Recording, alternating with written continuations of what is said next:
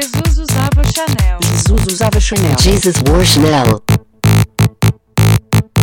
Jesus usava Chanel.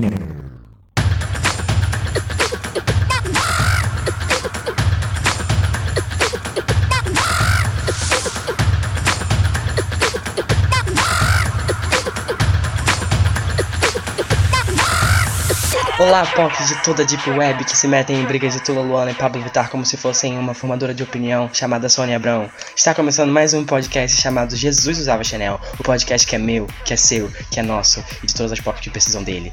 O objetivo do podcast é falar um pouquinho de cultura pop e de inutilidades que vocês precisam saber.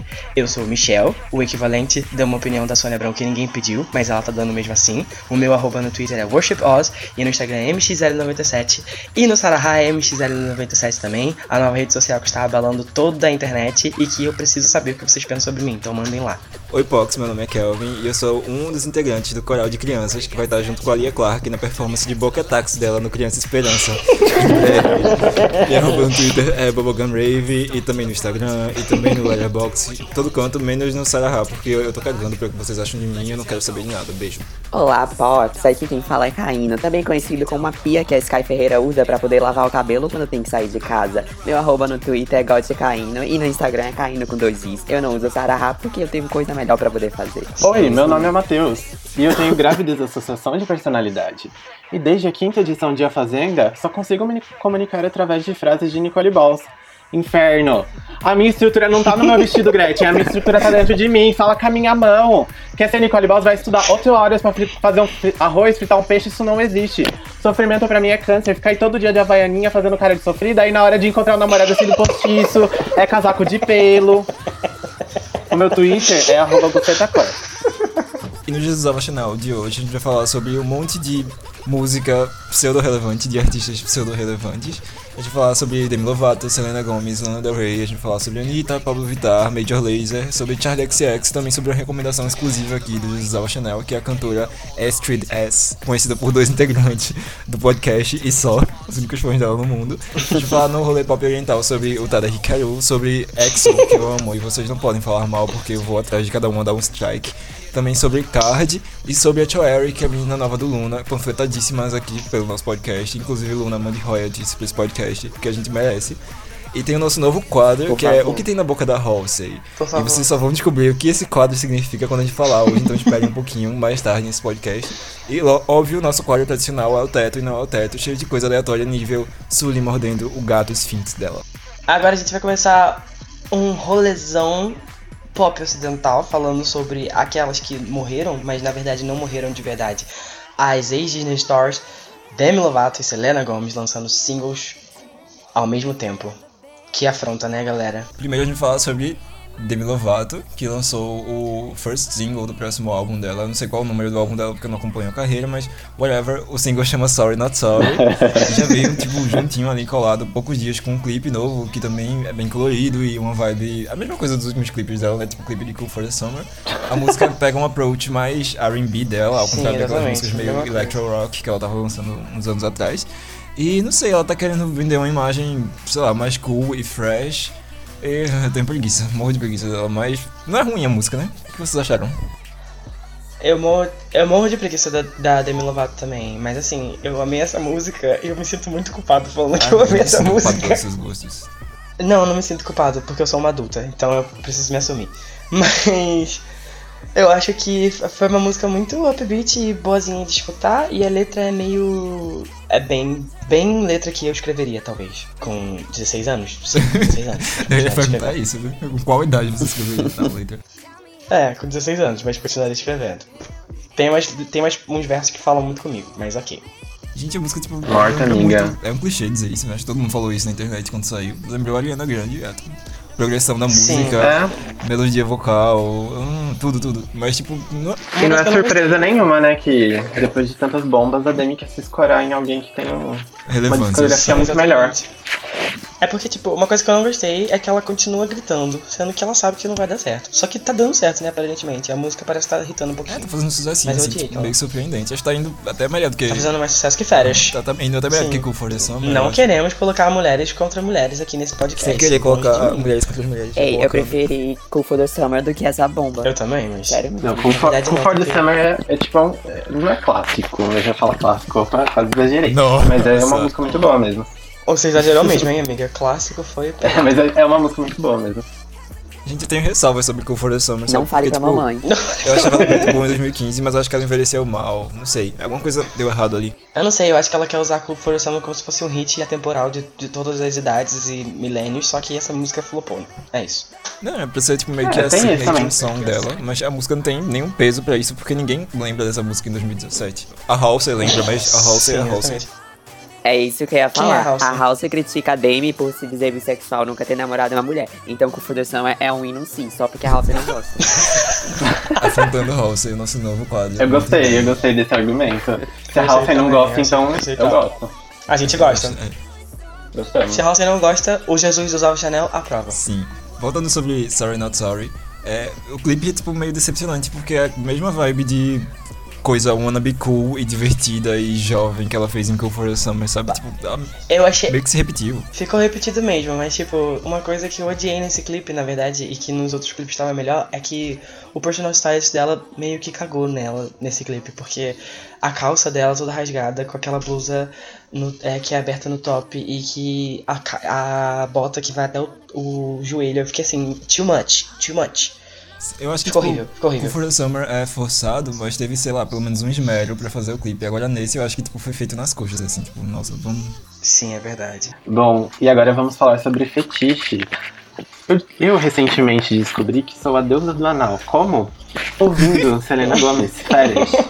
Lolly vômito found dead in a ditch.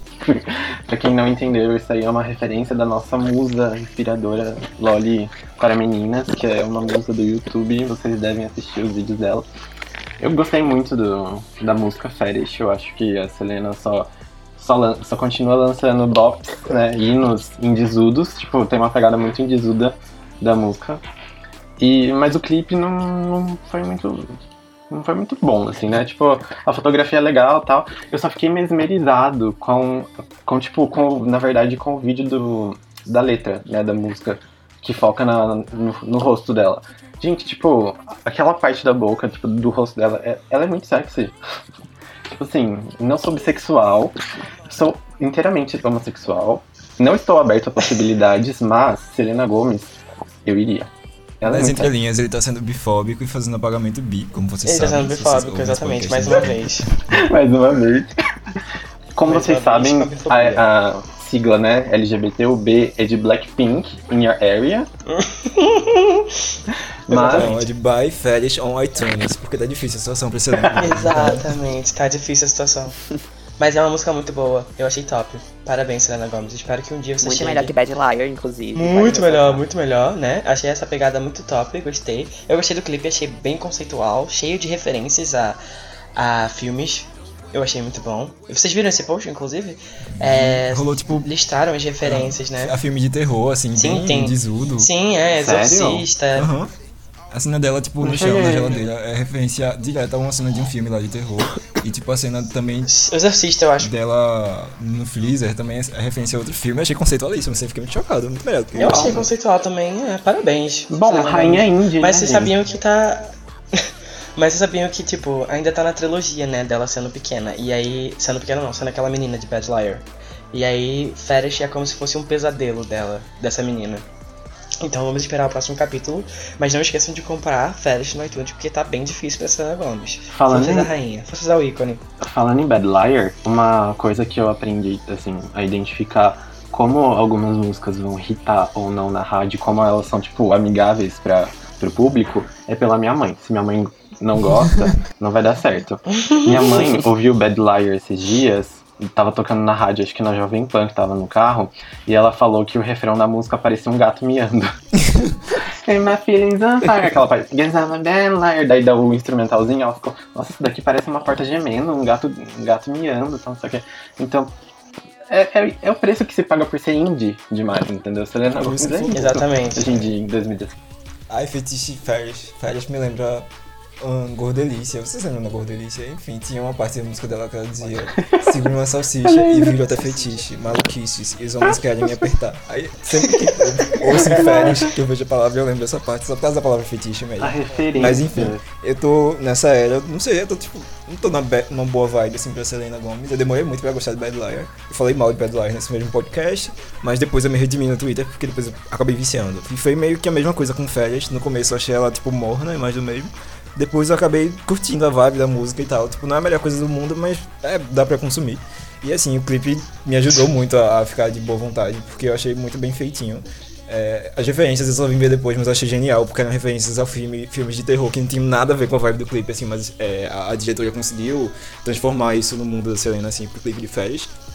Eu gostei como a fotografia, tipo, contrasta, assim, o escuro da casa, a, coisa mais dark e a, a parte dos feitiços dela se revelando, enquanto toda a parte da, da rua, a parte externa, assim, é, tipo, extremamente luminosa, quase estourada, assim, tipo, fica essa dualidade conceitualíssima.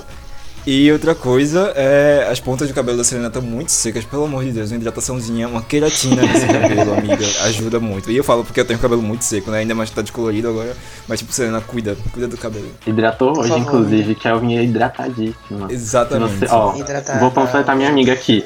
Para você que quer um boy com, ca... com madeixas bem hidratadas e macias, namore Kelvin. Ou pegue, no caso. Arroba Bubblegum Rave. É verdade, eu não namoro ninguém, na verdade, porque eu sou demissexual. Eu também, depois de Sorry na Sorry. Michel falou sobre tipo, esse negócio de ser um pesadelo, eu só consegui relacionar pesadelo com sabonete e Sky Ferreira, então a gente pode passar pra próxima. Parasse bullying com a cantora, compositora, atriz, modelo e tecladista Sky Ferreira aqui nesse podcast, por favor.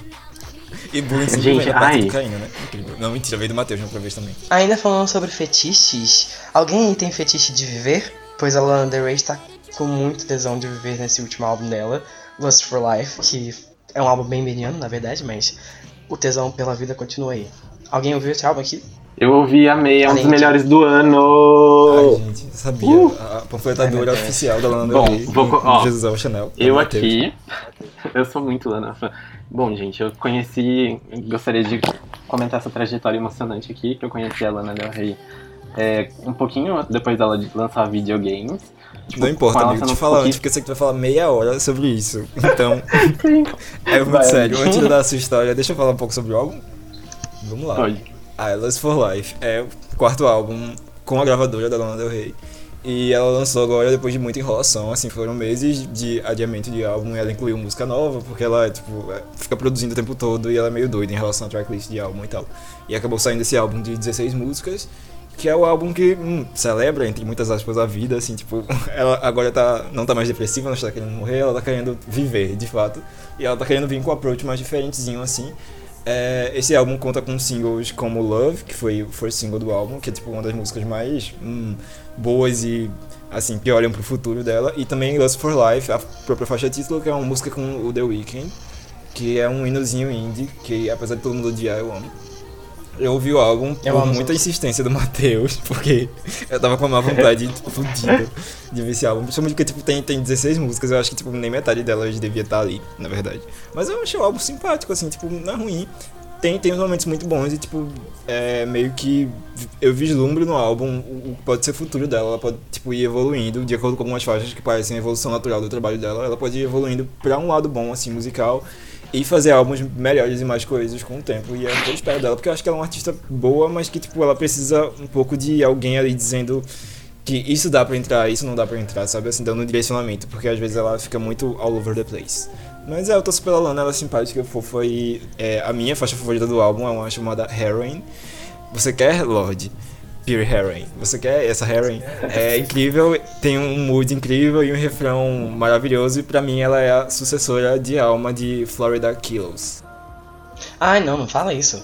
Florida É Killers sério, nunca vai sério. morrer. É a sucessora de Florida Kills. Tipo, ouça, ouça amigo, Heroin é muito boa. Eu já ouvi essa música. Eu ouvi o É um álbum.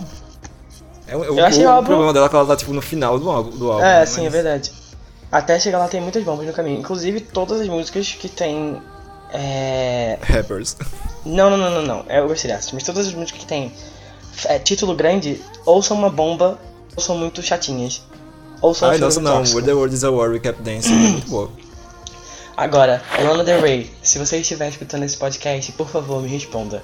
Por que você fez Coachella Woodstock in My Mind? Essa música é um chorume tóxico.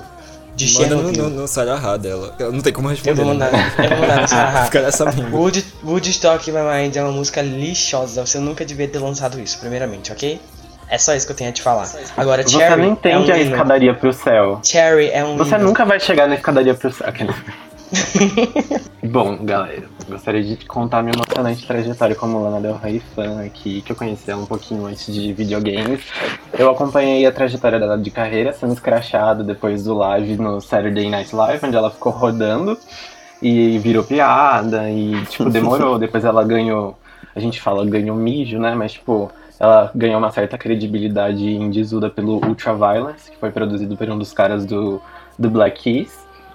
E por toda essa trajetória que ela teve de conseguir crédito, indie e tal, né? E ser, ser tida seriamente como uma artista. Então, Lust for Life acabou sendo o meu álbum favorito dela até agora. Eu acho que ela só progride. Amei demais, vou completar aqui. Eu acho que, particularmente, a Lana tem, tem esse, essa propensão ao exagero. Algumas faixas deviam ser cortadas mesmo.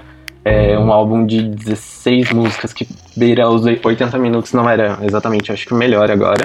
E é, talvez esse conceito de tesão pela vida, né, de ah, um álbum positivo tal, não é exatamente como o álbum deveria ter sido divulgado. Porque não é exatamente isso. É um álbum transicional.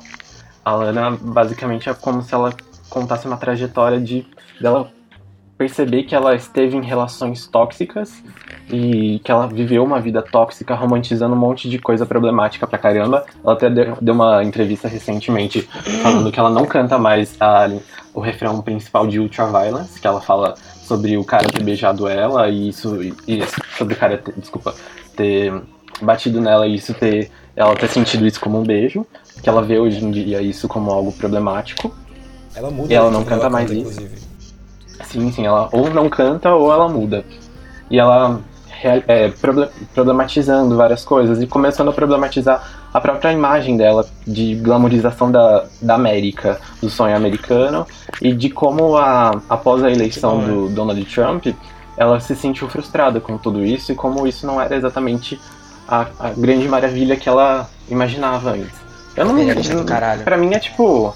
Pra mim é até estranho como ela não tinha percebido isso antes, mas é cada um tem seu tempo de, de entender as coisas, né? Então, é, ela tem essa, essa pegada extremamente nacionalista, que, que inclusive me lembra muito uma musa, uma fada nossa, que amamos aqui nesse. Eu e Kelvin, no caso, a China Ringo, que é uma artista japonesa que fica balançando suas, sua bandeirinha é, do, Imperialista do Japão. impe- do, é, Imperial. imperialista do Japão, imperial, que é quase uma, um símbolo nazista para alguns, alguns outros países asiáticos.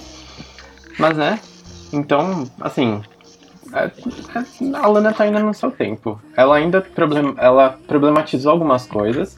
Alguns pontos que ela coloca, tipo, políticos no álbum, são muito válidos, mas assim, são quase que superficiais. São quase que, tipo, ela tem uma consciência, digamos, privilegiada e branca do rolê político, né? Lógico. Mas é, é quase que um despertar da consciência dela. Mas o que mais, mais me chamou a atenção do álbum não foi nem a parte política mesmo, foi a parte pessoal que ela se abre. É, nas últimas faixas do, do álbum, ela meio que meio que propõe um ambiente assim pro pessoal, é, para ela e pros fãs mudarem. A, pra ela e pros fãs terem uma perspectiva de que não é legal ter, ter essa coisa glamorizada de, de relacionamentos ruins, de que tudo vai dar, dar errado, de que depressão é cool e tal. Ela tá tentando, tipo, sair dessa vibe e tentar puxar os fãs, que ela sabe que, tipo, ela tem uma certa influência sobre, sobre esse pessoal que tanto segue ela e que, querendo ou não, né, tá pega um pessoalzinho mais fraco aí da cabeça que acaba seguindo uma faixa, assim, uma, um pensamento, talvez. Enfim, gostei muito, eu acho que é uma, uma evolução natural para ela, de som também, a produção é, é muito boa. Só peca por, por excessos mesmo, muito longo, algumas faixas deviam ser excluídas. Não acho que é Coachella que devia ser excluída, eu acabei Devia gostando. sim, devia sim. Lixo. Eu achei, tipo, a primeira metade do álbum, assim, muito piloto automático. É, é sério, tipo, é muito mais do mesmo. E os singles. Sim, tem- eu também sinto um pouco disso. Sabe uma coisa, uma associação que eu fiz mentalmente, que não sei se pra vocês vai fazer sentido. Mas tipo, eu sinto que talvez também por partes pessoais, por eu ter acompanhado muito a Lana desde o comecinho e tal. Mas eu sinto que a Lana tem uma coisa meio meio Ayumi Hamasaki, tipo americana, sabe? Porque tipo, tudo dela é muito trágico. Os fãs são trágicos. Os fãs são, tipo, ligados Sim. demais. É, Cara, M Feelings é sobre o Jay-Z. E ela literalmente tava três meses com ele. Eu fiquei Sim, assim. Bitch. É, então, tipo, sabe? Tudo dela é muito pessoal, tudo dela é muito escancarado, ela é muito dramática, tudo é muito dramático envolvendo ela. Os fãs também são tal. E também a sonoridade. Tudo parece muito do mesmo. A Yumi tem muito disso. A Yumi tem, tipo, 12, 13 discos que, tipo, se você pegar e bater tudo no liquidificador, é, é difícil sair, tipo, muita coisa diferente, diferente, sabe?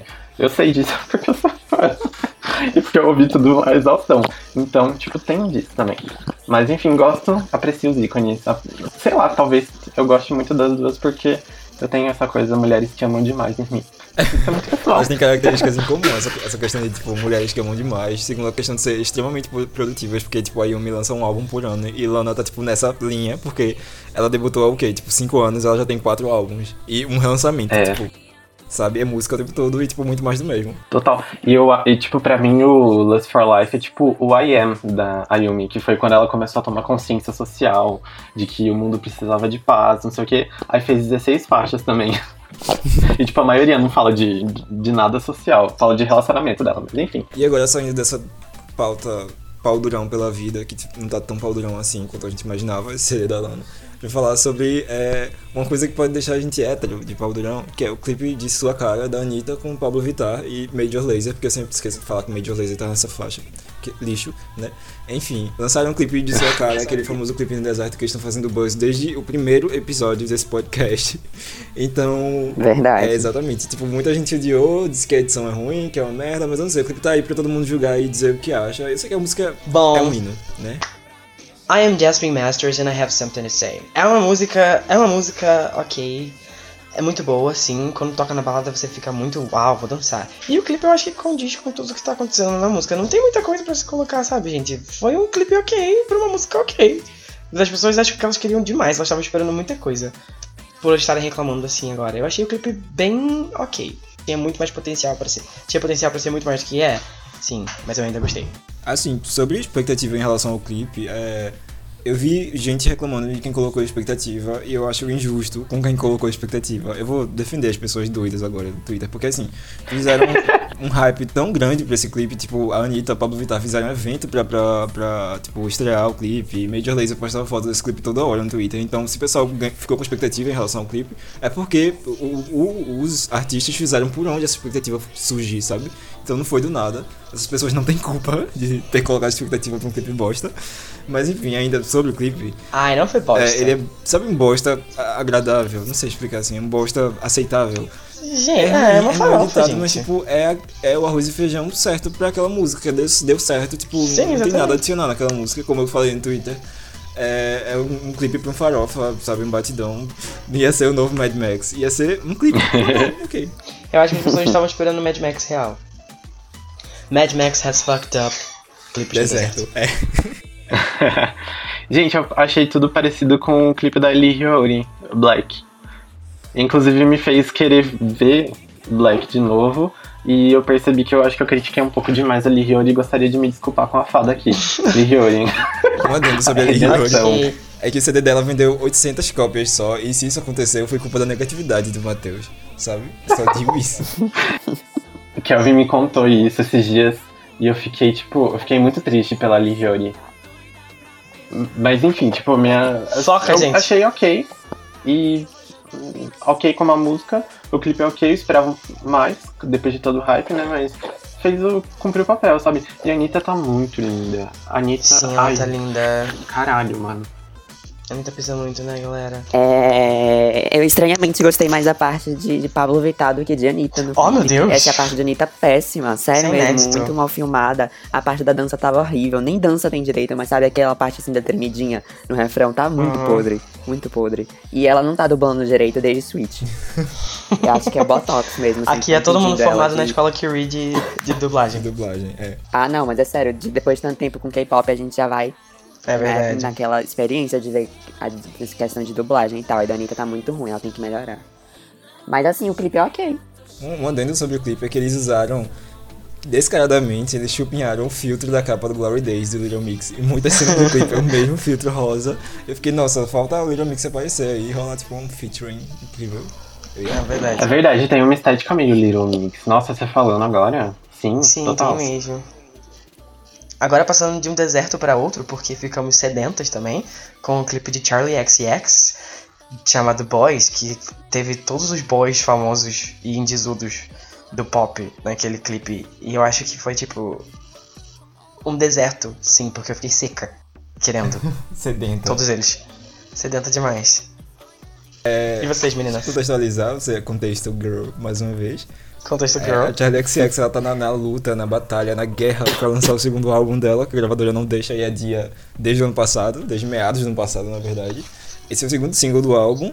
É, o primeiro foi After the After Pie.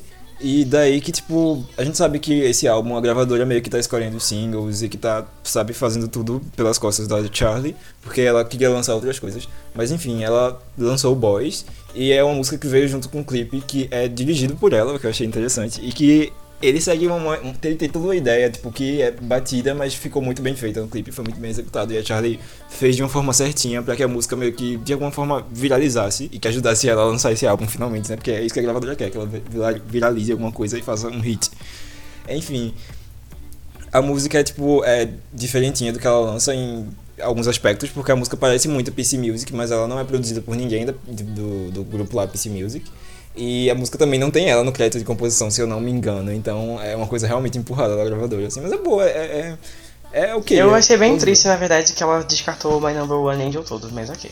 É, não, na- é, na realidade, tipo, fica essa, essa treta, assim, porque a Number One Angel, ela produziu e fez toda, assim, sem a gravadora saber, porque a gravadora, tipo, não ia deixar ela lançar aquele tipo de música como o álbum dela, de fato, de jeito nenhum. A gravadora quer ter um controle sobre o que ela lança e quer lançar o que for mais radiofônico e com cara de que vai fazer sucesso possível. Daí surge Boys, After the After Pie e odiei Boys.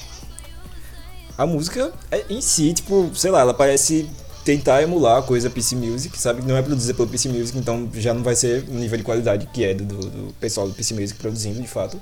E às vezes ela parece meio genérica em algumas partes, assim, não anima tanto. Mas com o clipe, tipo, deu aquele boost que a música precisava e, tipo, ficou mais agradável. Hum, verdade.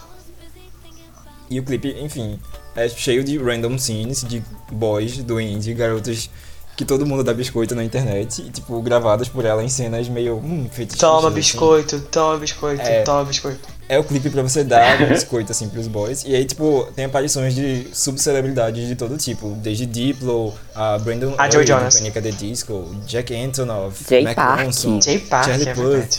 É, mu- muita, muita, Todas muita as subcelebridades da Deep Web. Sim, é. E eu queria destacar, deixa eu ver, os boys que eu mais amei no clipe. É, primeiro foi o Flume e o AJ Cook, que ninguém viu, mas eles aparecem em uma cena juntinhos, eles são muito fofos.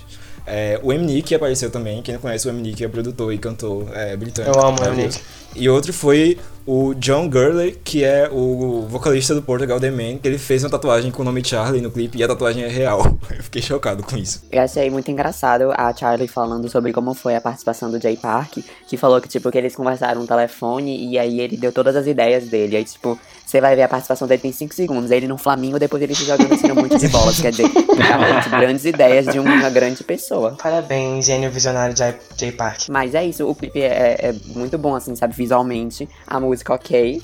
A música, assim, foi tipo. Tava lá porque o clipe tinha que existir só. Mas é isso. Nossa, sorte, sim, amiga. nova empreitada. E sobre o clipe, tipo, eu sou a favor de toda objetificação masculina. Tem que objetificar mais homens, sim, né? Chega de objetificar mulher, vamos objetificar homem porque é, é o futuro e porque a gente tem que, tipo, mostrar que a raça masculina é inferior. Mesmo eu sendo da. Ah, tipo, eu achei o clipe muito biscoito, especialmente que só tem, tipo, os boyzinhos, assim, mais hype, assim, da internet. especialmente nesse, nesse meiozinho cool. E tipo, J Park e tal, aquele cara do Exile. A música é legalzinha, mas hum, whatever. Eu queria um clipe da, da música dela com a Cupcake. gosto, nossa. Nossa, Esse é o clipe da minha vida. como que faz? existisse. Acho que fala cup, cupcake, não é? É cupcake mesmo. Ok. É? Gente, ela fala cupcake na Achei música, que era tipo um trocadilho com Bukake, sabe? It's o nome cupcake. dela. Queria que a Number One Angel fosse, tipo, realmente o álbum e fosse trabalhado, porque é melhor do que o que ela lançou fora isso, né, sabe? Então, né? Nossa, After the After Party. Ah, é verdade, eu lembrei que eu ia falar disso, que eu tava, tava na minha mente até quando eu vi. Que uma coisa que eu não gosto dessa era que tá chegando da Charlie, que parece que vai ser, né? Essa coisa meio bangers, assim, sabe? Essa coisa muito tipo descoladona, drogadas, vamos se divertir. Isso é tão over. é muito, né? É real. E É muito falando sobre over. drogas, a Charlie XX, ela diz que ela não usa drogas. Se vocês acreditam. Nem eu. É o nível Sky Ferreira de hipocrisia com drogas, porque a Sky Ferreira também diz que ela não usa drogas, ela foi presa com drogas. Puta que pariu. Falsa. Eu acho ótimo como a gente sempre acha um espacinho pra poder falar mal da Chay Ferreira, né? Sim, real. Inclusive, no, no question and answer que a, a Charlie fez, ela disse que se fizesse um clipe de boys que fosse com garotas, que não, não iria se chamar boys no caso, ela chamaria Sky Ferreira pra fazer. E outra coisa incrível e maravilhosa que eu preciso esclarecer pra vocês é que ela disse que ela não tem nenhuma treta com a Marina e The Diamonds hoje em dia. Elas estão de boas, se resolveram. Avante sororidade. Ainda bem então, né? Sororidade é o que a gente busca. E que a Sônia Abrão busca Ah, também. é. Sônia Abrão. Bom, gente, e agora saindo dessa coisa, né? Tumblr, Indizuda e tal, a gente foi pra outra coisa Tumblr Indizuda, que é uma recomendação do Jesus Ava Chanel, que é a cantora, que eu não sei de onde é, é Astrid S, que é uma cantora conhecida pelo Caíno e pela Ela é Michelle, que noruega. eles vão panfletar muito aqui. Podem falar. Sim, a gente vai consultar Vou bastante. começar, Começa, tá. Gemo?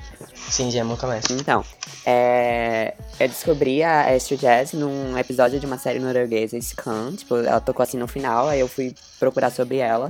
Aí eu acabei achando é, Such a Boy, que foi a, a música que ela usou pra poder lançar junto com o EP dela, Party's Over. Saiu no finalzinho de, de junho.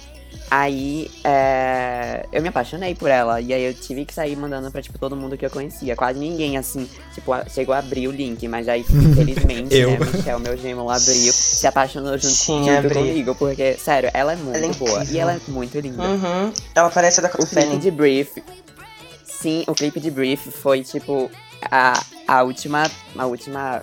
O último prego no caixão de Neon Demon, porque. Sério, é maravilhosa a estética assim, do clipe. Ela, ela tá muito linda naquele clipe. Eu tô, tipo, muito apaixonado por ela. E eu queria muito que vocês ouvissem o Party's Over. Porque é um EP, assim, sabe? Tipo, tem seis músicas só. Ele é todo bonitinho, assim, todo fechadinho. As músicas são, tipo, muito Ai, são boas. incríveis. E o EP acústico também. É, é, tipo, é ainda melhor. Mas Such a Boy é um hino sem igual, tipo, sem igual mesmo. O clipe é lindo, a estética é maravilhosa, ela é muito bonita, ela canta muito bem. É, enfim, Inclusive, foi o Michel que escreveu a letra de Such a esse- Boy. esse foi exatamente eu que escrevi a a letra do Such a Boy. Eu tô lá no- nos créditos dos compositores, provavelmente, porque é uma música que eu. Literalmente, eu falo pra todo mundo isso, então é é isso. Essa cantora é maravilhosa, vocês têm que procurar. E acho que é melhor vocês começarem. Acho que é melhor vocês começarem por Such a Boy, porque é uma música mais friendly do que as Ah, outras. eu- Mas. Eu ia falar pra começarem por Bloodstream, porque, tipo, é o teto. Eu gostei bastante do É EP, mas assim, né? Bloodstream é, tipo, acima do nível. Sim, é acima do nível. É muito Ouçam boa. Astrid S. Só um- uma coisa, não assistam Scam, porque essa série é muito ruim. Puta que pariu. Puta que pariu, cara. Por favor, não, não cometam o mesmo erro que eu cometi. Exatamente. exatamente. E, e que eu cometi na primeira temporada. Vai. porque, tipo, nossa. Enfim, agora a gente termina o nosso rolê de pop ocidental aqui, com muita coisa irrelevante, mas recomendações que a gente quer que vocês levem pra vida. Até a próxima semana, nesse mesmo bloco. ah, e Esse Nesse mesmo canal, nessa mesma praça, nesse mesmo enchimento da fake da Pablo Vittar.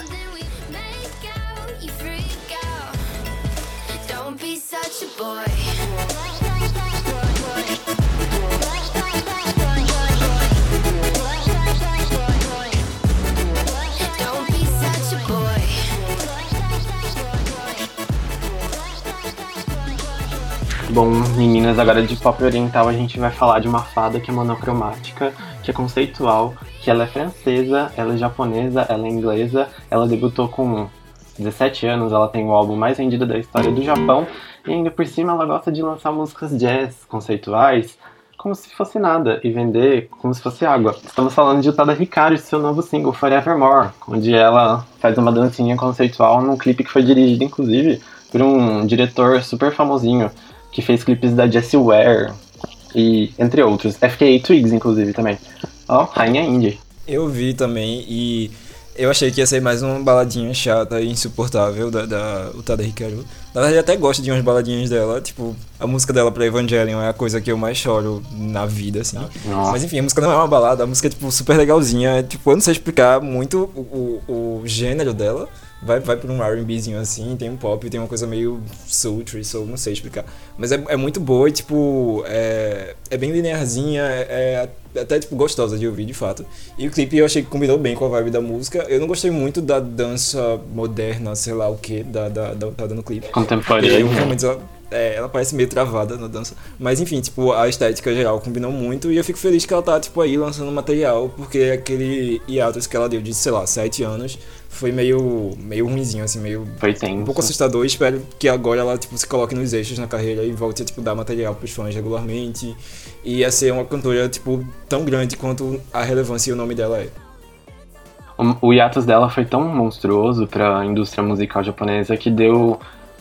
Fez com que o maior monstro também da indústria japonesa tomasse conta. Ele se chama Namiamuro. Não, ele se chama Kana Nishina. Também, também tem, tem outro. Tem esses dois aí, espectros que assustam e É, abominam. Do- dois. São, são dois produtos do, do, do, do acidente nuclear de Fukushima. Mas enfim, agora indo pra uma coisa mais ou menos positiva, ou tão fantasmagórica quanto Fantome, Exu, Exo, a gente vai pra falar sobre Cocobop, que foi o comeback mais recente do Exo. E, é bom, só um disclaimer, a gente não dá biscoito pra boyband, mas a gente tem que falar de boyband de vez em quando, quando eles lançam uma coisa boa, é uma coisa importante e que a gente não pode deixar passar em branco, porque é raro, inclusive. Eu, eu, Ah, então porque a gente tá falando de Coco. Ball. Exato, ruim. Enfim, Exo é aquela eu famosa. abster, eu vou me abster. É aquela famosa bandida da. SM Entertainment, que a SM basicamente quer que seja o novo TV XQ, que basicamente é o novo TV XQ mesmo. Vamos ter que aceitar. E, enfim, que tipo, lança músicas boas de vez em quando, faz um comeback por TVXQ, ano. sweetie, I'm so sorry, I'm so Como se TVXQ sorry. fosse coisa boa também, tipo, sabe? É Depois verdade. de 2011 eles só lançaram lixo. bosta. Enfim. E é, eles fizeram um comeback esse ano com Coco Bop, que é uma música. É um bop, de fato é um bop. É uma música electro reggae com um pouco de trap, com uns breakdowns lá bem louquinhos. E que vem com um clipe no estética também, seguindo essa linha meio drogas alucinógenas e homoerotismo. O que vocês acharam da música? Vocês ouviram? É um hino. Pariu, amigo. Eu ouvi a música, é- é, uma música é boa, mas eu não vou assumir nesse podcast. Finge que não ouviram isso, deletem da mente. Michel. eu não ouvi, eu não ouvi. Exato. Eu cheguei a falar no, num episódio atrás que eu. Toda a música da SM Entertainment que, tipo, não importava se fosse de boy band ou girl band ou de todo tipo de artista, eu acaba, acabava aceitando. E não foi diferente com EXO. De nove músicas do álbum deles, eu acabei gostando de cinco. e estou ouvindo constantemente. Desculpa, Brasil. É, é essa a minha vida, eu tenho que assumir, porque eu sou mulher, tenho 22 anos. E às vezes a gente erra. E Coco Bop realmente é bop total. E essa tendência do reggae foi. A gente tem que enaltecer e agradecer Wonder Girls por ter trazido no ano passado com o, seu hit volta, maconheiro, Trouxe o reggae à vida. né? Parabéns, Wonder Girls, por ter criado o, rap, Não, o reggae. primeiro a gente tem que agra- agradecer Choa, porque veio Be Shy, que criou o Sim, reggae é um pouco verdade. antes, deu as Ai, bases. Wonder Girls aprimorou. Não, claro que não. A gente tem que agradecer a 21 por causa daquela versão maravilhosa de reggae de né? Na verdade, a gente tem que agradecer Britney e Tinashe com os Slumber Party, porque ninguém dá crédito pra esse hino. Sabe? Ai, que hino. Não, inclusive, peraí, tipo, Coco Bop me lembra Slumber Party em umas partes. Não sei se é, tipo, a melodia parecida. verdade, Estranho, verdade. eu fiquei verdade. desconfortável com isso, mas é boa mesmo assim. As duas são hinos. Caralho! Pô, agora que você falou, eu tô lembrando disso. Nossa, Amiga, parabéns, tu, Ex, você tu não é consegue fazer nada de é bom. A Sasha Bell e tu, tipo, crack the code. Exato. Crack the code. Mas aí eu tinha esquecido de comentar isso no Twitter, porque eu sempre tipo, comento semelhança, assim, muito hashtag produtora musical. Eu tinha esquecido de comentar que as músicas são parecidas, tipo, é, mas é isso. É. Britney sempre, assim, no K-pop, né, ganhando um créditozinho, assim, um sample na IU, um sample é. no EXO. Sim. E agora a gente vai sair de apropriações culturais do reggae pra ir pra outras coisas problemáticas nível racismo. A gente vai falar um pouco sobre Card e o último lançamento dele, deles, Ola Ola, que eu só quero chamar de Rola Rola. O caso de racismo que aconteceu com eles aqui no programa da, da Kakura Raul Gil. Enfim, quem quer falar sobre isso mais detalhadamente? Porque eu caguei. Eu queria só falar que a música é a mesma coisa que eles vêm lançando tem 30 anos e tá todo mundo continuando a engolir e eu não entendo como. Tipo, eu confesso que até Don't Recall eu tava assim, uau, Card, realmente revolucionando o K-pop com uma coisa nova, nunca vista antes. Mas sabe, meu Deus, essa música é muito, tipo, inespecífica, ela é muito vazia, ela não, não tem nada. Eu acho que, tipo, primeiramente, assim, Card pegou um, um gênero, que é o Tropical House, usou a exaustão, usou de forma ruim, e todo mundo dá biscoito pra esse grupo. Não sei porquê, acho que é porque, tipo, acho essa geração mais recente, assim, que acompanha K-pop, nunca viu um grupo co-ed, tipo, com, com homens e mulheres, que nem a gente já tinha visto há muito tempo atrás. Então, tipo, a grande novidade do Card pra eles é isso, que pra gente que acompanha K-pop desde, sei lá, 2008, 2009, não é novidade nenhuma. Daí, tipo, Card é ruim, é realmente câncer saindo dos gols nas costas de um rato, e pra mim nem existiria, porque, sabe, Tropical House já é um, um, um gênero que é limitado e que não dá pra você fazer muita coisa nele. E você ficar repetindo isso o tempo todo, com as mesmas melodias quase, porque ela é igualzinha às outras gente. músicas, é um saco. Vai se fuder. Ai, gente. Ih, Eu não vou falar nada, porque senão eu vou ser massacrada nesse podcast. Amiga, a gente elogiou o EXO. Não tem como chegar Oh, na, na, na. mais baixo que isso. Exatamente, mas olha só, eu adoro as músicas de, de Card.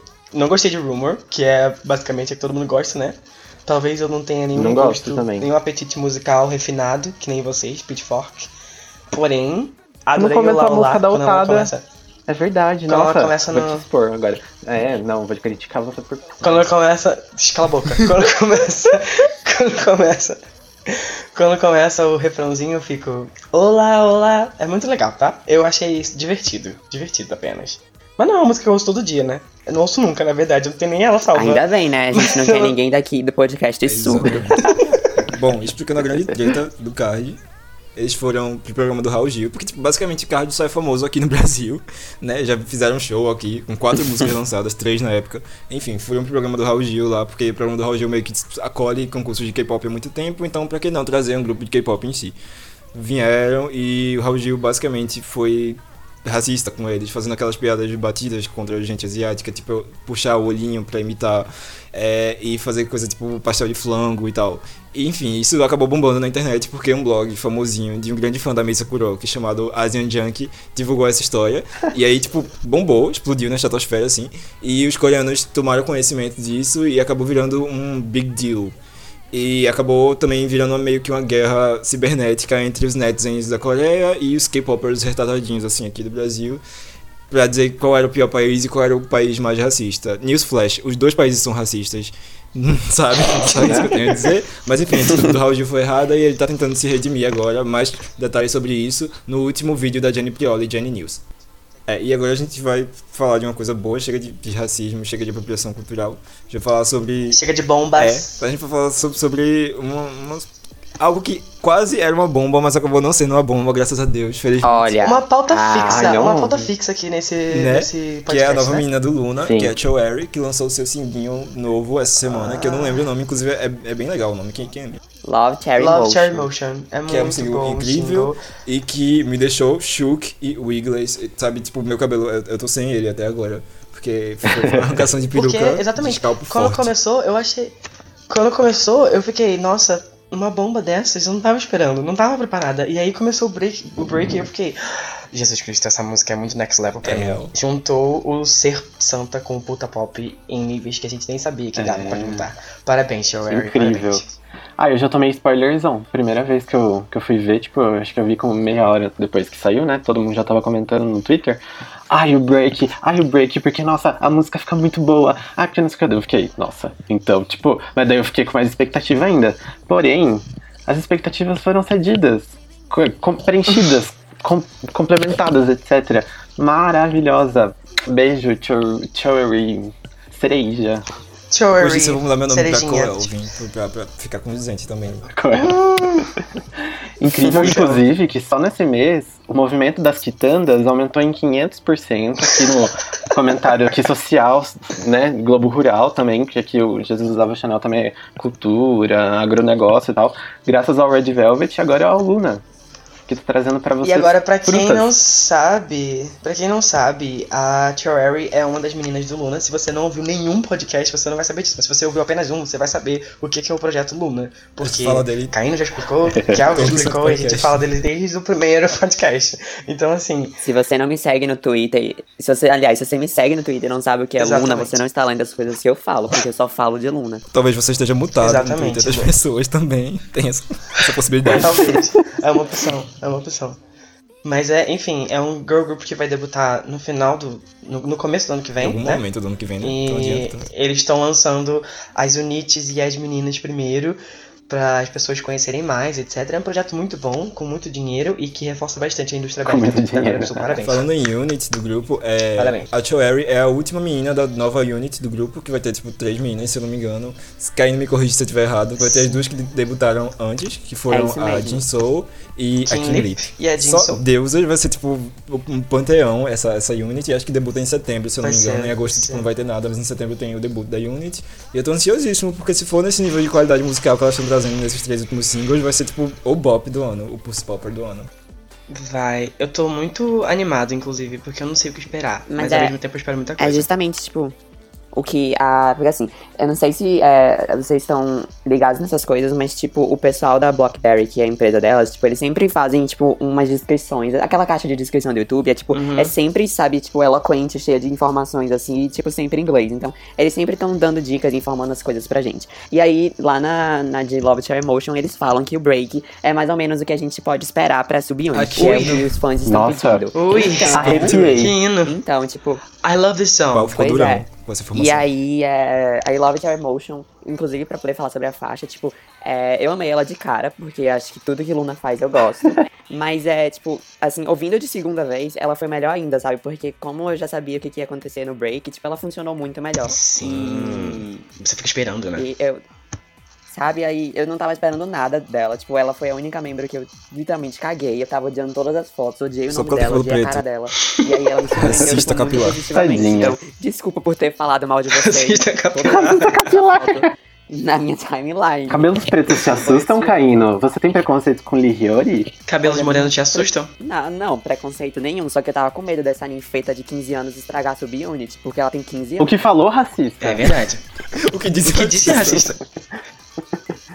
Gente, ela tem, ela tem 16, né? 2001, eu não sei mais fazer conta. É, É, ela tem 16, mas eu também fiquei nervoso porque, tipo, ela era muito jovem. E a última pessoa mais jovem do Luna foi a Yojin, né? E ela lançou uma música é, que e foi uma bomba. veio com a música em- mais cute do Luna até hoje. Uma bomba, um chorume tóxico que eu não, não consegui ouvir até até hoje, mas eu adoro a menina. Espero que um dia ela chegue onde que Você não tem nada com Ah, gente de 15 verdade. anos. Você lembra que Mas- Crystal debutou com 15 anos, ela já era uma deusa. Então, sabe, eu confio nas novinhas. É verdade, é verdade. Ah, e bom, a gente Uhum. acaba aqui o nosso bloco de, de pop oriental. Se vocês tiverem fics de um threesome entre Jin Soul, Kim Lip e Choeri, vocês podem mandar pro meu Twitter, assim, por DM principalmente. a gente volta na próxima semana com muita pauta interessante e... Ai meu Deus, esqueci agora que a menina tem 15 anos, né, ela é menor de idade. Não, não mandem fic pra mim. E até a próxima semana nesse bloco no Jesus Channel.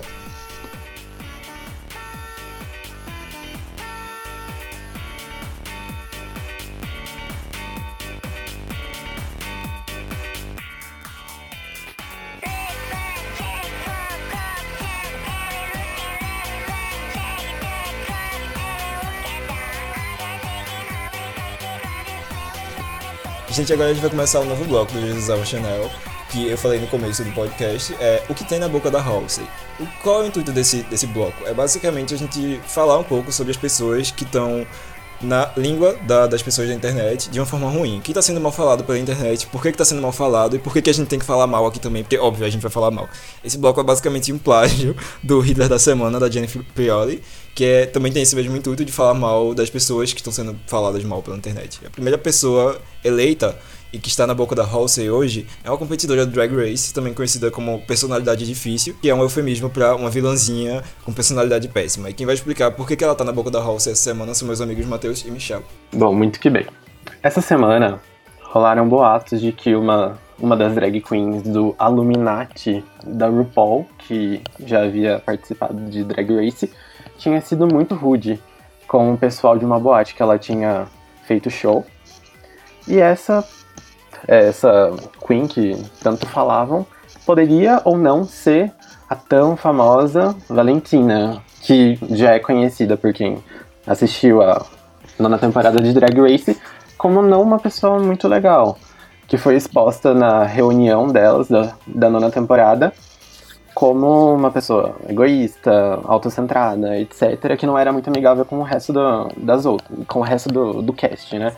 E quem, quiçá, as outras drag queens fora dessa, dessa parte aí. E o pessoal, né, do, do Drag Race, todas as drags começaram a se juntar a partir de um meme. Que essa drag queen tinha pedido M&M's, que é aquele chocolatezinho, né, o confete, M&M's vermelhos, numa, numa dessas boates, exigindo esse tipo, só esse tipo de, de chocolate, só do vermelho, que não podia ser de outro. Ela tinha pedido é, champanhe, ela tinha é, tinha rolado uma drinks à vontade para todos os, os fãs que tinham esperado ela, que ela tinha se atrasado no meet and greet, que ela se atrasou aproximadamente 3 horas, e todo mundo metendo pau. Só que na rede- nas redes sociais ninguém coloca, dava nome aos bois. Ninguém, absolutamente ninguém. E todo mundo comentando Até. que era Valentina, especialmente. Não, claro que deram nome. Ah, Não, a princípio, amiga. A princípio Ah, não tá. deram nome, não. É porque o primeiro comentário que eu vi já era tipo quando a bomba já tava no ventilador e a Neisha Lopes tava Ah, falando. então.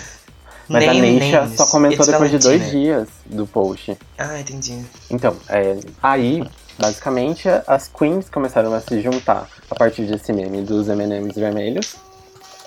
E um post foi feito numa rede social expondo essa, essa drag queen, até que, finalmente, alguma delas resolveu querer, no caso, dar nome aos bois.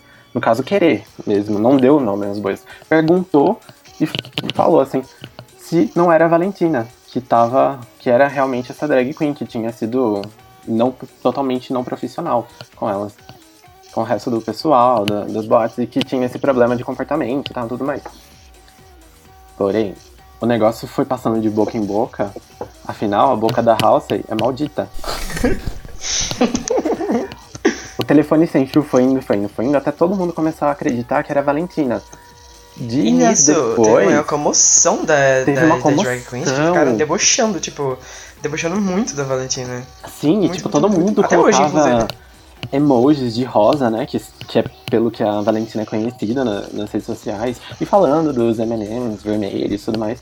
Até alguns dias depois, a pessoa que fez o post na, no Facebook, expondo a, tal drag queen, sem dar nome aos bois, chegou e falou, ó, eu não foi a Valentina que fez isso, a Valentina tem alguns problemas, ela já aprendeu com os erros dela, mas é uma di- indiretinha, tipo, ela já aprendeu com os erros dela de ter problemas de comportamento, do tipo, ela realmente é uma vaca.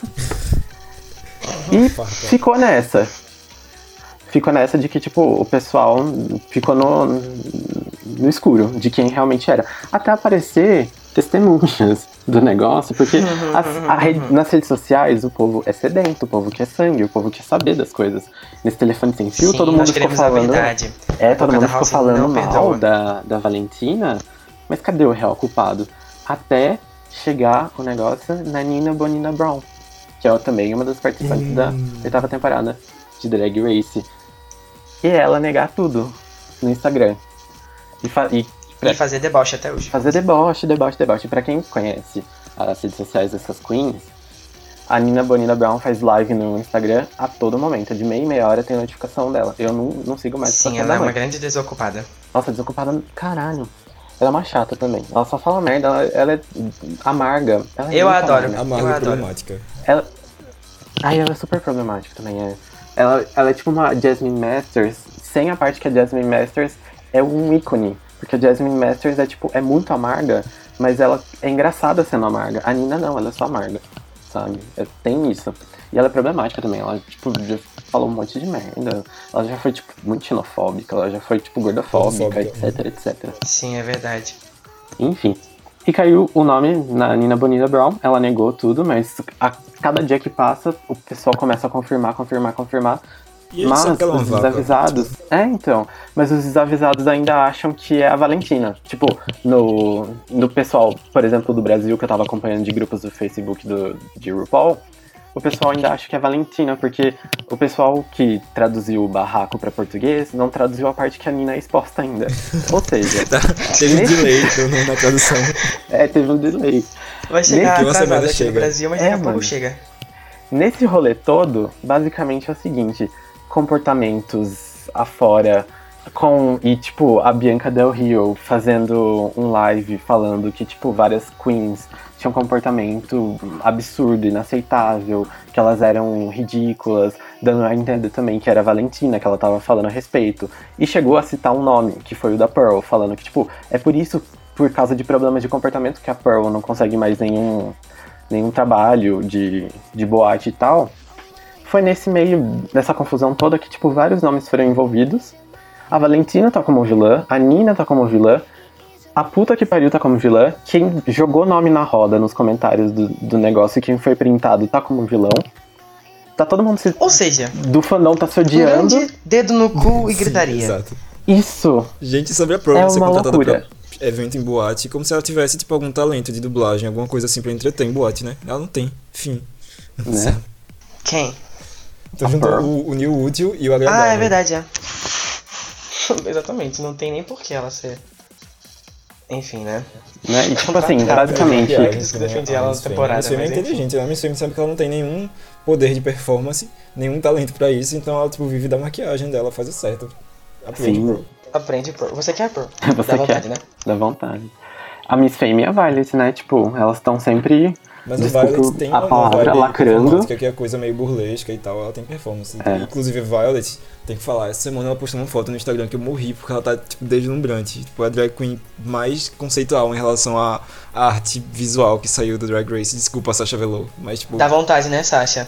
Dá, dá Nossa, vontade sim. mesmo, porque a Violet tá incrível. Essa nova era, e tipo, ela, uma- ela arranjou uma nova forma de se maquiar, assim, meio que um personagem, eu não sei explicar direito. Mas é incrível, incrível, incrível. Sabe uma coisa que, tipo, eu fico passado da Violet ainda por cima? É que Out of Drag, né? A, a Violet Boyzinho, ela é igualzinha. O vocalista do 1975. Eu odeio falar esse nome. O nome dessa banda em inglês. eu não vou falar. 975.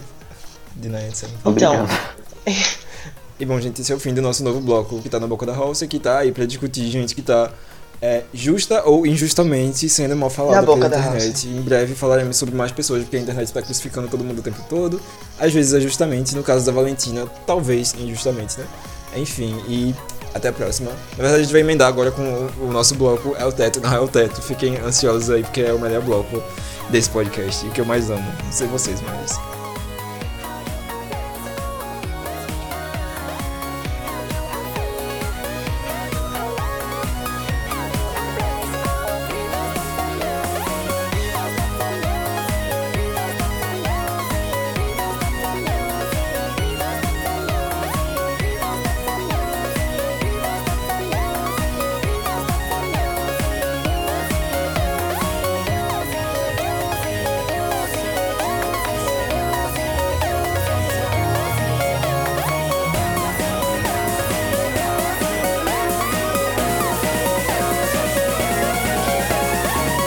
O teto, não é o teto. Depois de um hiatus do, do Jesus Ava Chanel, a gente volta agora com Voltamos! coisas incríveis, acontecimentos relevantíssimos da cultura pop. A gente vai começar com uma coisa que vai deixar o Michel louca da balinha aqui, que é o nosso É o Teto. O que foi Teto essa semana? Foi o teaser de Liga da Justiça na Comic O Con. trailer. Trailer, é exato. Sim, o trailer de 4 minutos de Justice League na Comic Con. E o melhor de tudo é que eles lançaram o, o trailer no mesmo tempo que eles estavam transmitindo na Comic Con. Então foi, tipo, muito rápido. Pra quem não sabe, rolou é, o fim de semana. é, o penúltimo fim de semana de julho rolou a Comic Con lá em San Diego, que sempre rola. E, enfim, vários filmes, várias coisas de comics, e, enfim. Teve o painel da Warner, e nesse painel da Warner teve o painel da Liga da Justiça. No painel da Liga da Justiça tava o elenco todo, os cinco, cinco personagens principais, né, do elenco. Sem o Superman, porque aparentemente ele tá morto, mas a gente sabe que não. E, e eles foram dar umas entrevistas, falar sobre o filme. E aí, eles lançaram o último, o último trailer, não, o penúltimo trailer de Liga da Justiça, que é um filme que vai estrear em novembro desse ano ainda. Espero que todo mundo vá ao cinema ver esse incrível marco na história do cinema. O, o clipe foi. O trailer foi incrível. Tipo, nossa, teve muita ação e muita coisa que tava acontecendo. A gente conseguiu ver o Flash em ação, a gente conseguiu ver o Cyborg em ação, a gente conseguiu ver o Aquaman em ação, que tava todo mundo em dúvida sobre o que ia acontecer de verdade, né? Porque o último trailer que saiu não deu pra ver muito. E eu achei esse trailer muito bem editado, muito. Ah, enfim, incrível. Eu amo Liga da Justiça, eu amo DC, então eu sou muito suspeito pra falar. Vocês sabem disso nesse, nesse podcast, já falei várias coisas, já dei muito mídia pra DC. Vou dar mais ainda quando sair Liga da Justiça. Mas enfim, o trailer é incrível, tipo, muito bem editado mesmo. A, a trilha sonora é muito boa. Eu não cheguei a ver o trailer, mas eu vi, tipo, é, muitas coisas do, da Comic Con e tal. E eu adorei, tipo, o, o, o cast, assim, não sei, tipo, eles Eles são muito parecem, amigos. sabe, que eles vão, tipo, Funciona. Funciona. Sim, eu gostei muito da entre eles. química deles. Tem até, tipo, um- uma foto, assim, que eles, eles tipo, fizeram um- uma releitura de, tipo, de uma foto de Justice League. Sim. E, tipo, ficou muito fofinha a foto. Eu fiquei Ai, muito. eles são lindos. Ai, Eles são maravilhosos, eu amo meu cast. Sobre a versão cinematográfica de Liga da Justiça, eu só quero dizer uma coisa. Na verdade, justiça pela Mulher Gavião, que foi deixada de fora de toda a adaptação cinematográfica. Ah, amiga, Ai, é verdade. desenho era minha favorita, a Mulher Gavião, a Mulher Gavião é, é, tipo, deixar, ela só não foi deixada de lado no desenho mesmo, porque na- nos cómics ela quase não aparecia. Sempre então- esquecida, mas ela é icônica. Mas ela é icônica. E eu espero que ela entre, porque na, no logo, na imagem de logo da DC, ela aparece. Ai, que junto lindo. com todos os outros heróis, né? Então talvez ela vá aparecer. Sim, outra E coisa é que foi o teto essa semana, a gente falar um, um pouco sobre as garotas problema da Coreia. Primeiro foi a Hara, que postou uma foto do que era aparentemente um back. Vocês conhecem a Guhara, a menina ex-cara. Enfim, ela postou uma foto no Instagram do que seria um back. A internet caiu em cima dela matando, mas depois ela postou com o maior deboche uma foto do céu, assim, dizendo: Ó, nossa, não é um back, gente. É só um cigarro de tabaco. É só o céu! E olha como o céu tá incrível hoje, vamos curtir o dia. É incrível. Amazing Showstopper. Eu achei quer incrível. dizer, eu achei menina, incrível. menina Chocochip Cookie. Dando na cara de todos esse squad da, da Hara, Sully, Sim, Gain. É simplesmente uma das melhores coisas que aconteceu pra 2017 na Coreia. Sim, exatamente. Sério mesmo. Deus. Achei incrível. E aí, Parabéns, também, tipo, a Kuhara. Sully é, é o teto, a, a, a existência da Sully em si é o teto, na verdade. Mas o que aconteceu essa semana foi, ela fez um live no Instagram. Vocês sabem que a Sully é meio desocupada, né? Ela é modelo ocasionalmente, atriz ocasionalmente, mas ela vive de Instagram. É a Selena Gomes da Coreia, nesse sentido. Daí ela fez um live com o cat dela. Ela tem um gatinho, um Sphinx, muito fofo. É, e aí ela ficou, tipo, mordendo o gatinho, mas não era, tipo, mordendo forte, era fazendo carinho, brincando e mordendo. E aí os netizens pegaram imagens desse live e colocaram em ordem, tipo, contrária, assim, que fazia parecer que ela tava mordendo e infligindo dor no gato. Que ele tava, tipo, morrendo de dor e gritando por causa disso, mas não era. Enfim, e é o teto, é porque, tipo, eu sei que a Sully faz esse tipo de coisa exatamente pra atiçar os netizens pra falarem dela, porque ela sabe que, tipo, ela é do tipo, falem mal, falem bem, mas falem de mim. É verdade. Outra coisa que foi o teto essa semana, já voltando aqui pro Brasil, foi o clipe de Boca Taxi da Lia Clark, que eu fiz a referência no começo, Ai, porque é o meu jam pessoal, apesar de que eu não pego táxi, eu não pego Uber, eu pego ônibus. Apenas espero 5 horas da manhã pra ir Periférica. de ônibus pra, pra casa, Periférica. balada, claro que espero. Vou gastar dinheiro Eu com também. isso. Mas enfim, ela lançou o clipe pra Boca Taxi, que é uma das faixas do EP Clark Boom, do ano passado, ou é desse ano, não lembro. Enfim, que é a música explicit mais maravilhosa que tem no álbum, é tipo, é o grande hino. E vocês deviam ouvir, o clipe tá incrível. Quem, alguém aqui viu? Chegou a ver? Eu vi, muito bom. Achei incrível, tipo, de verdade. A produção tá muito boa. Eu adoro a música, então assim. Parabéns, legal. Inclusive eu faria todos os taxistas que estavam. Sim, eu também. Inclusive, tipo, eu amo como a Lia Clark, ela é tipo uma drag queen, mas a música dela é muito voltada ao funkzão, sabe? Proibidão Sim, de raiz. exatamente, nossa. É porque ela é incrível. Eu prefiro ela do que certas outras, mas enfim. Não estamos aqui. Na verdade, estamos sim, porque são tudo macho, então foda-se. Agora a gente vai falar sobre o que não é o teto. E pra mim, a primeira coisa que não é o teto, a gente vai voltar um pouquinho pra Comic Con, foi o trailer de Inumanos, que é a nova série da, da Marvel, e que todo mundo viu o trailer e disse que parecia amador, os efeitos pareciam coisa de Power Rangers, de tão tosco que era, e que vai ser uma Nossa, bomba. parece mesmo.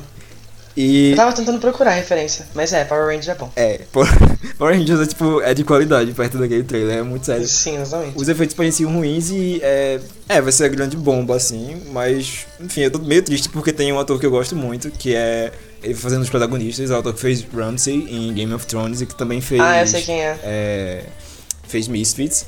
Ele fez o Simon de é, Misfits. é muito triste que ele tá nessa, nessa grande bomba, mas sei lá, né? Não sei, eu não torço pela Marvel, então.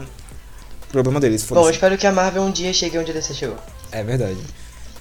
Quer dizer, é, Só isso que eu tento. às vezes eu fico assim com o universo cinematográfico da DC, né? Mas vamos que vamos. Eita, Olha, entre Marvel e DC, eu prefiro Sky High. ah, esse cara. Heróis originais, criação original. Eu Ah, prefiro não, nesse podcast não. Nesse Boku no podcast Hero não. Academia, que é, Nesse podcast é, é o anime de heróis que tá pisando na DC aí. Mentira, sabe qual que eu prefiro mesmo? Eu prefiro Push, aquele filme com Chris Evans e a Dakota Fanning. Ali sim, que universo, viu? Michel Ai, tá, tá, Deus, tá suando ok. de nervoso agora. Tá bom, eu tô falando de nervoso. Próxima coisa que não é o teto é a desnecessaríssima e irrelevantíssima briga da internet entre Tula Luana e Pablo Vittar. Que porra é essa? tipo, acordei e eu vi, tipo, bitch, what the fuck? O que que estava acontecendo? Eu não entendi nada. O Pablo Vittar postou um meme de torcidas da Tula Luana no Twitter e falou, vamos trocar memes. A Tula Luana ao mesmo tempo postou no seu, no seu blog, no seu Facebook, na verdade. A Web Diva estava putíssima, com razão. Dou todas as razões pra Tula Luana. E ela estava putíssima com o Pablo Vittar e falou assim, você não tem moral, você não tem moral. E foi isso que aconteceu. Gente, a Tula Ela está com ele até hoje. Primeiro assim, que a internet, tipo, ela diz, ah não, nossa, façam gifs meus, eu amo gifs e memes meus. Aí, tipo, ela sabe que a internet faz imagens distorcidas, tem, tipo, milhares de gifs dela distorcidos, e tem esses memes, assim, com o cara dela distorcida, tipo, qual o grande problema com isso? E Pablo Vittar ter usado como qualquer outra pessoa na internet usou, enfim, tipo, não tem como argumentar com Tula Luana, porque a gente sabe que ela tem problemas, que ela é esquizofrênica. Eu ia falar que ela é doida, mas, tipo, eu ia estar sendo politicamente incorretíssimo. Tá, Mas enfim, tá sendo... E ela tá overreacting. Além de tudo, ela, tipo, apagou todos os vídeos de todos os canais. Apagou não, ela deixou em privado, mas foi pra fazer um draminha básico, É, tipo, ela nossa internet. Já vocês voltou, né? vão viver sem mim agora. Vão pra Pablo Vittar. Ai, vai se fuder. Mas ela é muito. Mas ela é muito de lua, né? Então. Enfim, não é que ela é Ela de lua, ela tem esquizofrenia, né? No caso. E Gente, no- na altura que eu tava acompanhando esse rolê todo, tinham falado que tinham invadido a conta dela no YouTube, então foi ela mesma que. Ela deixa todos os vídeos em privado, porque, tipo, teve uma notícia que saiu agora, não sei se vocês viram, mas 80% das pessoas que recebiam o auxílio do INSS de auxílio doença e tal, foram cortados. Então eu tenho quase certeza que ela foi cortada junto. Meu Deus. Ai, deve gente, coitada. Deve ter sido. Deve ter sido. E, tipo, é porque, assim, é como ela recebia auxílio doença, significa que ela não podia trabalhar. Só que aí ela tava monetizando os vídeos dela no YouTube, e isso é considerado trabalho, sabe? É. Querendo ou não. Então, tipo, qualquer perícia do INSS podia chegar e, tipo, ver que ela tava monetizando os vídeos dela, então, ela, tipo, ela tava apta a trabalhar e podia chegar lá e cortar. E, tipo, como cortaram, tipo, 80% das pessoas que estavam recebendo serviço, eu tenho certeza que ela rodou junto. Caralho, eu tô tipo. Eu tô. A imagem do Michel, que é a própria Tula Luana aqui no, no Skype, eu tô só essa imagem, né, cara? Informação. Eu tô sempre essa imagem. Quando o assunto é toda Luana. Bom, outra coisa que não é o teto essa semana é a, a fada japonesa, também conhecida como bruxa japonesa Namie Amuro, processando todo mundo. Na verdade é porque um jornal postou uma foto do filho dela e, tipo, como todo mundo sabe, todo mundo não, quem acompanha J-pop sabe que ela esconde a imagem do filho dela a todo custo. Daí, como postaram a foto do filho dela, ela resolveu processar por uso indevido de imagem. E Gente, essa criança já tem uma coisa 20 anos, né? porque é, o filho dela tem tipo uns 20 anos já, tipo. Enfim, eu acho tosquíssimo. Segundo, uma das fotos que postaram lá, que aparece de fato o rosto do filho dela, é, é uma foto de um evento em que o filho tava junto com ela e que ela tava simplesmente posando, sorrindo e fazendo, tipo, carinha feliz assim pros paparazzis do evento. Tipo, como que ela quer que a foto não seja postada se ela, tipo, tava posando pra foto? Num evento pra paparazzi. Ai, vai se fuder. Nossa, não. não Na minha dá. amor oportunista. Nela, a quase a Taylor Swift japonesa. Ela é a Taylor Swift japonesa. Eu amei que a internet finalmente descobriu que ela é um demônio capitalista. Que ela gosta de monetizar em cima de tudo. Alguém não sabia Eu disso? detesto na minha Mura e gosto de militar contra esse demônio que tomou conta da Ah, indústria eu não odeio ela não. mas- japonesa, que faz músicas é, demos por cima de. com voz por cima e parece uma coisa mal, mal feita. Enfim, não estou raciocinando muito bem agora. Só um parêntese, ontem Matheus estava comentando um post sobre quem eat, can sleep, I'm sick, que era um hino, Pois é, né, Matheus? Estamos de olho na sua contradição. expondo Matheus. Eu, eu até me pronunciei ontem no meu Twitter oficial, que é arroba bucetacor, sigam. Que, citando, parafraseando aqui. Aqui neste perfil só falamos de Namiamuro de 2003 até 2011. Por favor, não insistam por comentários de- sobre outras eras. Então é esse meu comunicado oficial. Só tenho isso a declarar. Muito obrigado. E, e para o resto, gostaria de contratar meus advogados. Botou minha Não foto no tenho nada mais a declarar. A vibe Taylor Swift de processos aqui é tipo, muito, muito grande. Né? Acabei de, acabei de cagar nela por causa de processo. e Eu... Meus advogados. Exato. Outra coisa que não é o teto, tipo, nossa, nunca será o teto. Nunca mesmo. You be never be glam. É Fifth Harmony que vai lançar um novo álbum chamado Fifth Harmony e eu não tenho nada a comentar acho que sobre vai isso, ser uma só bomba dizer que nem é um câncer banda. saindo do esgoto nas costas de um rato. Se você curte, se você Por apoia favor, isso, não escute estar esse ouvindo podcast. Mentira, ouça, mas eu não gosto de você. Mentira, ouça esse podcast, nós aceitamos todo mundo. Risos. Mas assim, vocês vão ser um pouco zoados. Mas é, e a última coisa que não é o teto é o Sarah. Eu também Não sei acho. como pronuncia o nome dessa grande Sarah. rede social ridícula que não tem Acho que é Sarah. além de você receber mensagem anônima, que às vezes vai ser coisa tosca, às vezes vai ser mensagem de hate e você não vai poder responder de volta. E você vai ficar irritado. E você vai ficar irritado e você vai postar no Exatamente, Twitter. é. Se você vai ficar irritado com mensagens de hate, se você não. Se você não, não aguenta, sai do- da porra do aplicativo, Exato, caralho. não- nem cria. As pessoas ficam falando que me criou, odeiam. na verdade, que a gente não gosta disso. A única pessoa que criou foi o Michel, porque Que estava ele na não recebe hype. mensagem de hate. Ele recebe, tipo, mensagem de tipo edificante dizendo que quer trepar com ele de novo. Eu exponho. Exatamente. Michel é uma musa do uso, até eu sexo. usaria. Michel é uma pessoa Deusa boa, do sabe? sexo recebe mensagens anal. boas. É Agora, se você é tipo a Valentina ou a Nina Bonina Brown, uma pessoa odiosa, que só traz coisa ruim, ou você, ou você recebe de comentário odioso mesmo porque você tem karma ruim, como é o meu caso, porque eu sou uma pessoa boa. Acreditem. Nem eu acredito. Tá bom. Não Gente, tem um falando sobre isso, a última coisa que não é o teto que eu queria adicionar. No plano espiritual, tá rolando uma guerra entre dois lados, tecnicamente tipo o lado da luz e o lado das trevas. E é por isso que as coisas andam tão estranhas no mundo atualmente. Se você perceber que a sua vida tá tipo uma montanha russa de felicidade e tristeza, é porque tá ocorrendo essa guerra Nossa, no plano tá. espiritual. E não é o teto essa merda dessa guerra, pelo amor de Ai, Deus, amiga. Por favor, dragões de e lutar. anjos de luz cabalísticos. Eu não acredito que eu vou ter que tomar um banho Amiga, por favor, me azul fala mais hoje. disso depois. Sério, eu tô te, eu te passado. eh, marco num post, tipo, Eu um post eu no Memes tomar- Pagão, que é o, o, o grupo pagão que eu sigo Deus. lá. Tipo, eu te marco depois. Eu vou ter que tomar um Eu tiro banho. print, na verdade, né? Vamos fazer um Mas ritual enfim, tá, anil. tá rolando isso. A Pamela tá nervosa. Eu vou ter que fazer um ritual anil da Márcia Fernandes, que eu tenho anotado. Exatamente. E isso é a nossa deixa pra começar em breve o nosso quadro espiritual aqui no podcast, que vai ter muita coisa legal e vai ter, tipo, Sim, a Pamela dando instruções, Várias tiradas do tarot. sabe, es- espiritualmente pra gente aqui. Pra quem não sabe, foi a bruxa Pamela, que é um ícone que a gente vai talvez explicar quem é, que iniciou Lana Del Rey, Azalea Banks, entre outros ícones bruxistas, a iniciar essa carreira na, no misticismo, Assim, no no ocultismo. ocultismo, Sim. Exatamente. E a Pamela é basicamente um ser do folclore ocultista brasileiro. Vocês têm que conhecê-la algum dia. Um dia conhecerei. Um dia vocês irão conhecê-la. E, e nesse grande papo aleatório a gente vai finalizando o podcast, né? Na hora já.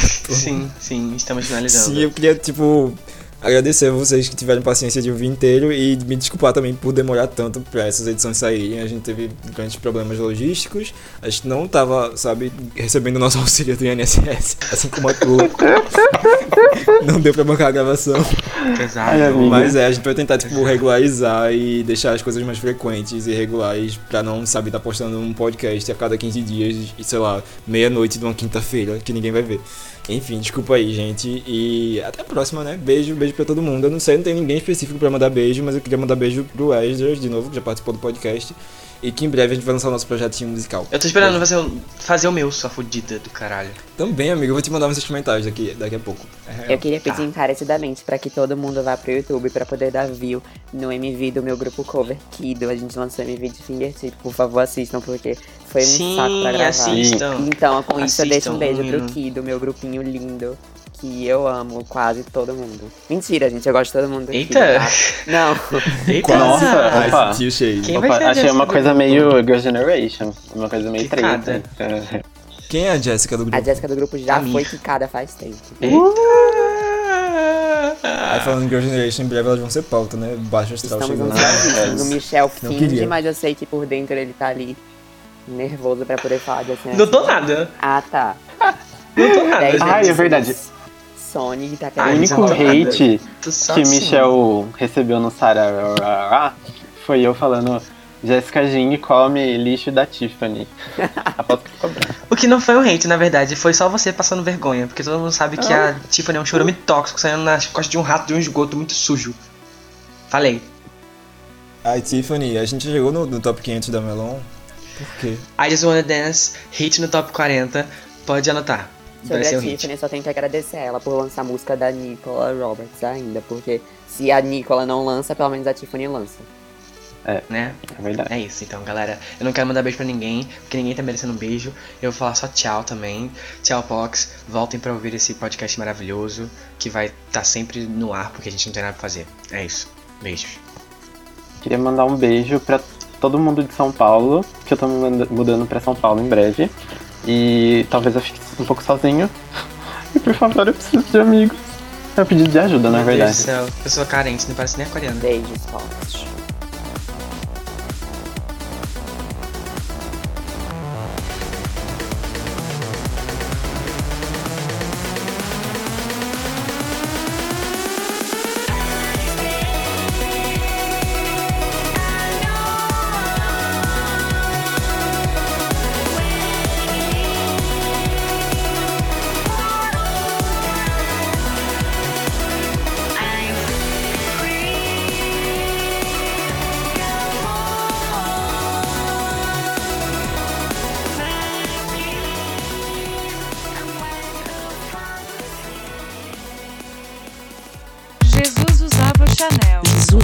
Chanel. Jesus wore Chanel. Jesus usava Chanel.